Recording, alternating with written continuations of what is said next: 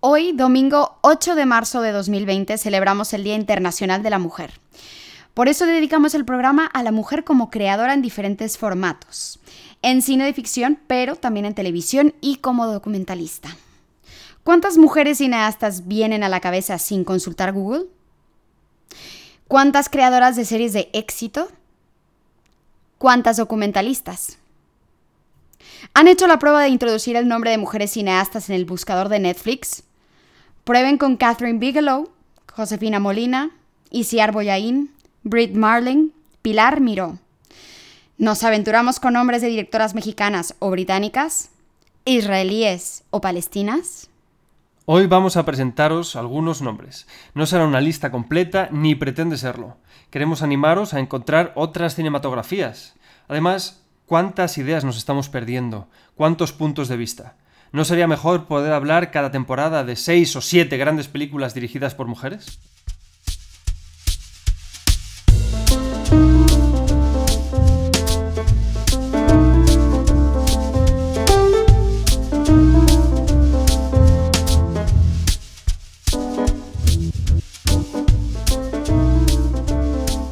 Gracias por escuchar el tercer episodio de Marriage Stories, el podcast de reflexión cinematográfica presentado por Fernanda Valencia y Guillermo Logar. Este podcast quiere ser una invitación a amigos y desconocidos para que entre todos podamos conversar sobre cine. Os invitamos a visitar la página web de La Crítica, la revista de reflexión cinematográfica fundada en 2011 en la ciudad de Nueva York, www.lacriticanyrgc.com. Y ahora sí, feliz Día Internacional de la Mujer. El canal TCM en España ha celebrado el día de hoy con la emisión de Women Make Film, la serie documental de Mark Cousins, un maratón de 14 horas de la historia del cine desde la perspectiva de las mujeres cineastas. La nueva serie del director de The Story of Film, An Odyssey, la historia del cine, una odisea, se presentó mundialmente en la Mostra de Venecia en el pasado 2019, para luego verse también en Toronto y en Sevilla. Y si no tienes el coronavirus, con lo cual no has podido pasar 14 horas en casa encerrado, o si no tienes el canal TCM, bueno, no te preocupes porque hoy te haremos una pequeña pero cuidada selección de obras hechas por mujeres. ¿Por dónde empezar? Pues por la única directora ganadora de un Oscar, por ejemplo. Por ejemplo. La gran Catherine Bigelow fue reconocida con el premio por En Tierra Hostil, un thriller sobre un desactivador de bombas en Irak que triunfó en 2008. Esta y otras dos películas de, la directora estadounidense, Días Extraños y Detroit, pueden encontrarse en Filming. Bigelow realiza un cine lleno de mensajes políticos, pero sin abandonar la tensión narrativa. En Netflix España no tienen ni una sola película de la directora. Una pena. Bueno, para darles algo positivo después de este del análisis de la cruda realidad y es bastante jodido que no tengas una película de Catherine Bigelow, ¿no? La directora, efectivamente, que es tan importante simplemente, no, no simplemente, pero por el hecho de ser la primera directora ganadora en Oscar. Pero bueno, eh, la plataforma estadounidense sí tiene películas de otras directoras, también muy reconocidas, como Ava DuVernay, que ha hecho el documental Enmienda 13, y la serie de televisión Así nos ven. Eh, Ava DuVernay es una creadora también muy política y con obras de gran repercusión y relevancia dentro sobre todo de la comunidad negra de Estados Unidos. En Netflix también está la gran Sofía Coppola, con su ya clásica Lost in Translation, que es una preciosa y divertida película con Scarlett Johansson y Bill Murray, perdidos en Tokio y que podéis ver una y otra vez sin parar. Y The Isle también me gustó muchísimo. Hasta con Nicole Kidman. Sí, y... Eh, Kirsten Dunst. Buenísima. Sí. Y bueno, sin olvidarnos de Laura Poitras, la periodista ganadora del Pulitzer por su reportaje sobre eh, la NSA y las técnicas de espionaje de esta institución eh, hacia los ciudadanos, ¿no? Poitras es también la directora del documental Citizen 4 sobre las revelaciones de Edward Snowden. Sí.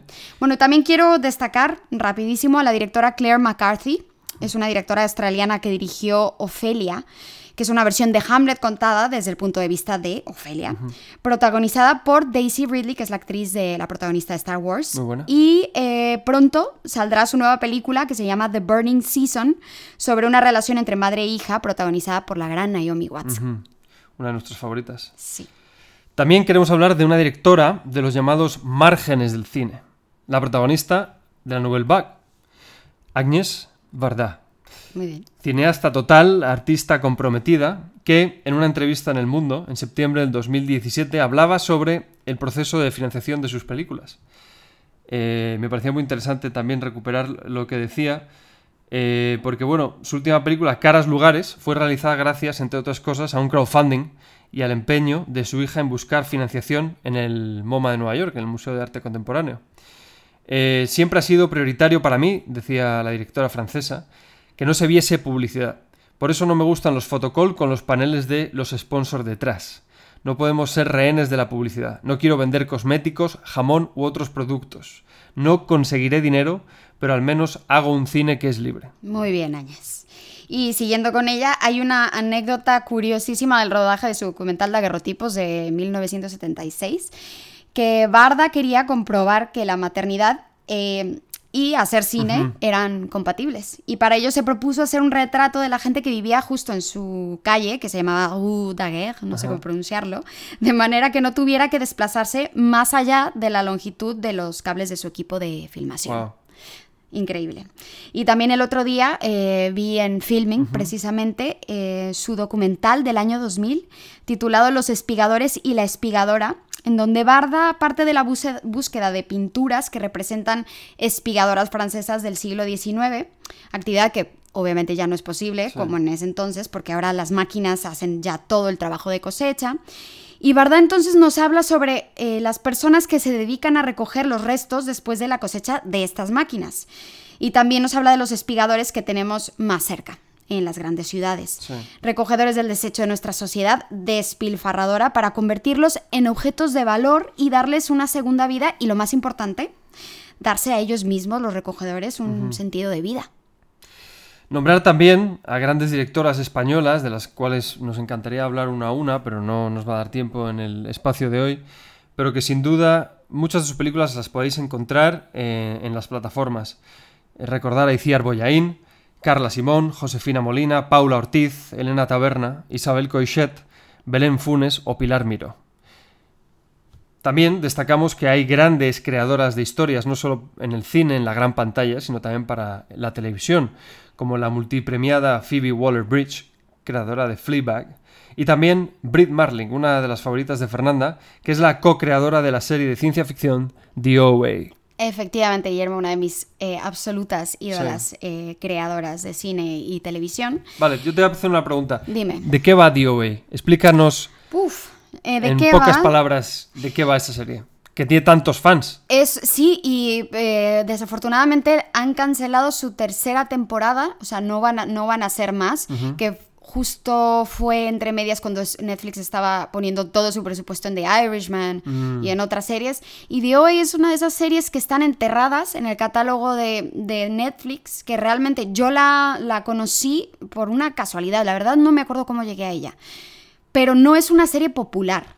De hecho, eh, a la crítica, eh, la, o a- una de dos, o la ha puesto a parir Sí. o la ha puesto genial. O sea, hay- es súper eh, polarizada la O opinión. la amas o la odias. O la amas o la odias. Es una serie eh, de ciencia ficción que eh, parte de la premisa de, la, de una chica que desaparece eh, de su ciudad y reaparece siete años después eh, habiendo recuperado la vista. Es decir, ella desapareció ciega Wow. y cuando vuelve siete años después puede ver. Ok. Y de ahí parte la serie, no les puedo decir más porque es un spoiler. obviamente. ¿Cuántas temporadas hay disponibles? Dos. En Netflix, ¿no? En Netflix eh, les recomiendo absolutamente eh, que la vean. Es una serie creada por. Brit Marling y Zal Batmanglish. Que ella, Disculpen además- la pronunciación si lo he hecho mal. Había dirigido antes.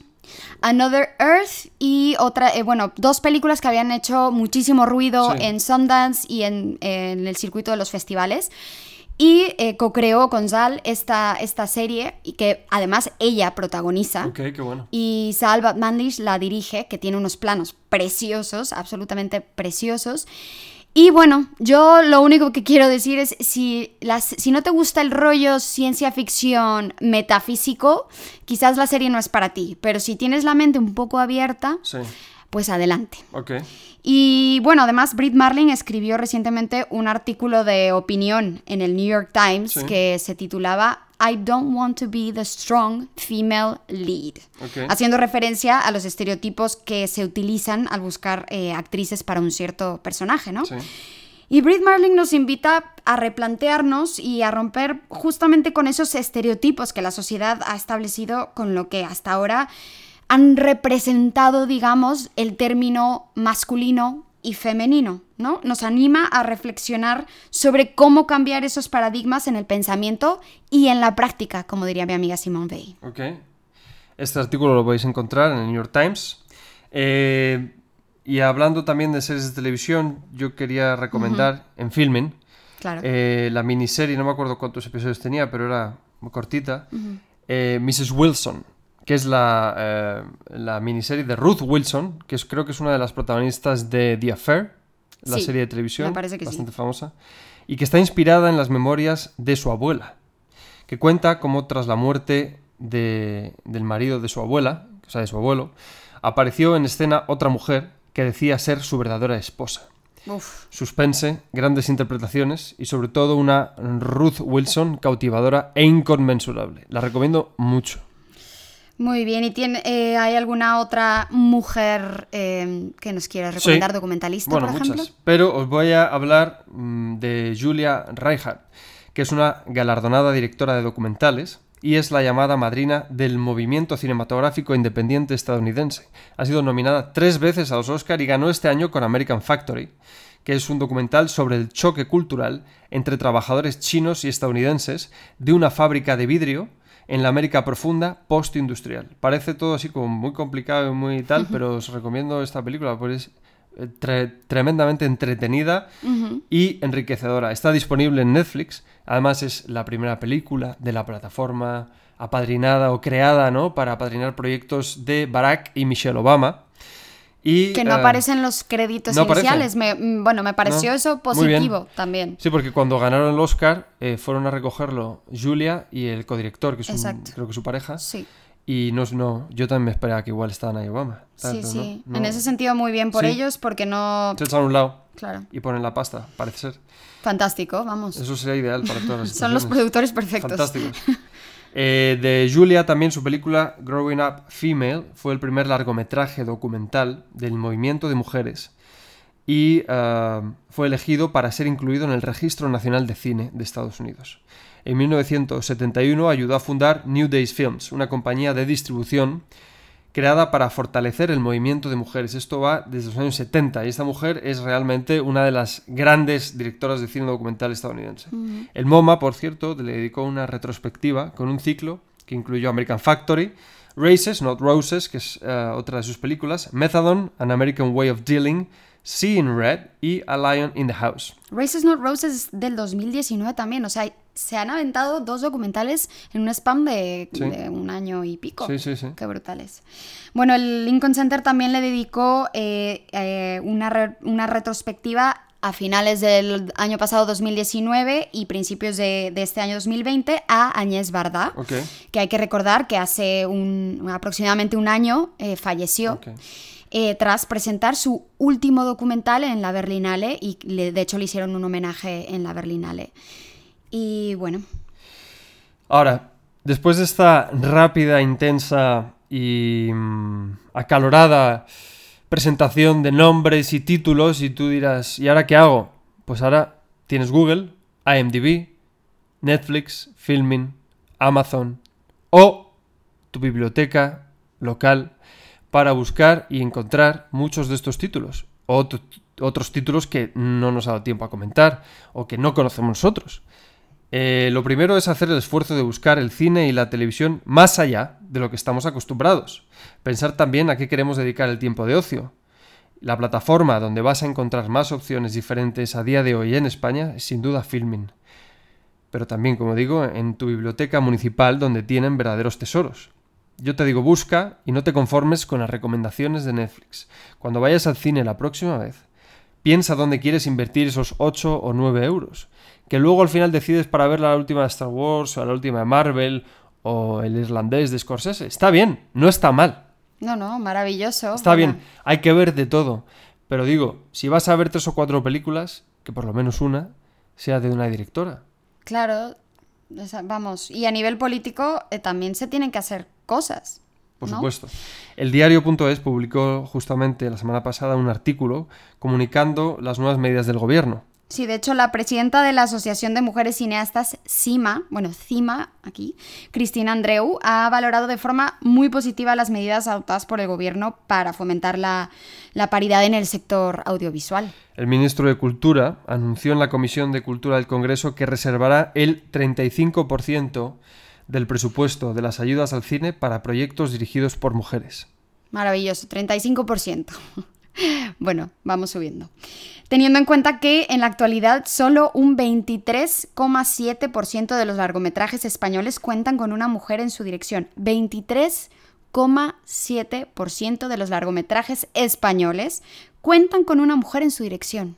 Chicas, venga, y también avanzó que las películas dirigidas por mujeres se incluirán en la consideración de obra difícil, lo que permite elevar el límite máximo de la intensidad de las ayudas que reciban hasta el 75% de su coste reconocido.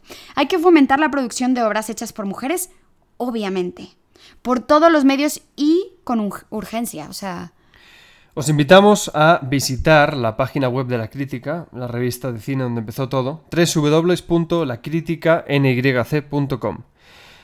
Y si todavía no lo habéis hecho, podéis suscribiros a este podcast en Spotify, Anchor, Apple Podcast, Google Podcast y cualquier otra plataforma donde se pueda escuchar un podcast.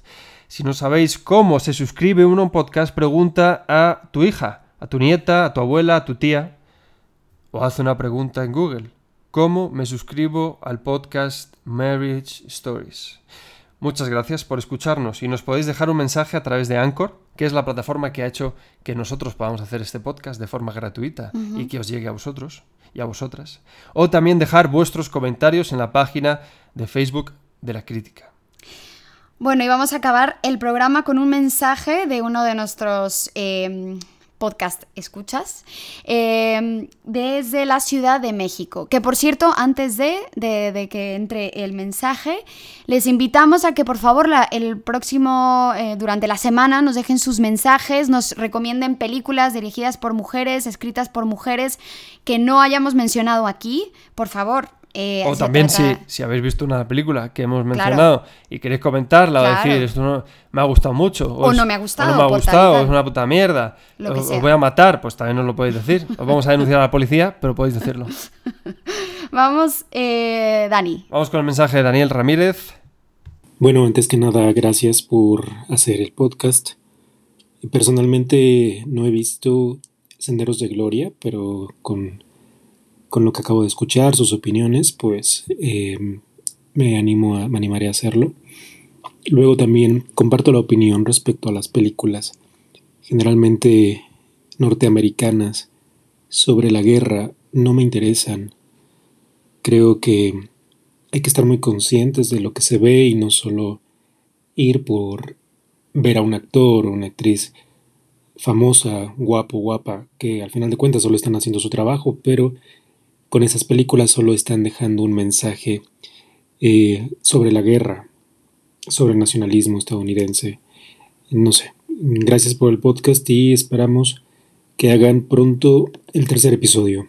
Saludos a los dos. Muchas gracias Dani por escucharnos. Un abrazote de vuelta eh, hasta allá. Esperamos que hayas disfrutado este tercer programa de Marriage Stories.